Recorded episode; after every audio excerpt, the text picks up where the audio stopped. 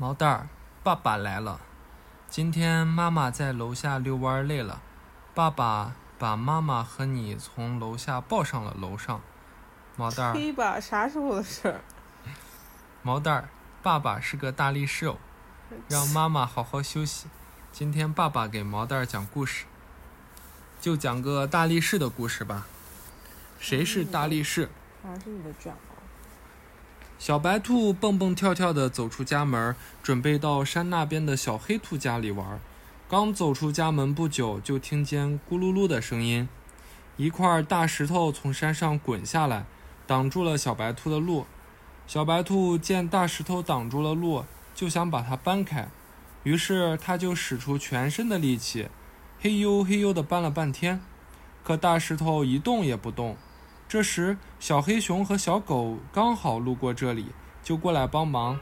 三个小伙伴一起使劲推石头，大石头可真重啊！三个小伙伴累得呼呼直喘气，大石头还是一动不动。这可怎么办呢？三个小伙伴犯起了愁。突然，小白兔尖叫起来：“哎呀，快看快看，大石头动了！”小黑熊和小狗仔细一看，果然。大石头动了一下，这是怎么回事？没有人搬动，它怎么会动呢？因为它是个乌龟。三个小伙伴吓得赶紧躲到路边的树林里。大石头真的在动，它一边在一点一点的慢慢往上抬，而且越抬越高，最后咕噜一个翻身，滚到了路边上。小白兔他们这才跑上前去看。只见小路上露出了一根新长出来的竹笋，又粗又壮。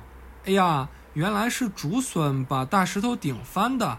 小狗说：“是啊，竹笋的力气可真大呀。”小白兔说：“都是都说我是个大力士，原来真正的大力士是这竹笋啊。”小黑熊也佩服地说：“宝宝，爸爸想对你说。”你知道故事中谁才是真正的大力士吗？对了，就是路上那个普通的竹笋哦。这个故事告诉毛蛋儿说，人不可貌相，看起来普通的人可能身上蕴藏着巨大的能量，我们可不能随便小看人哦。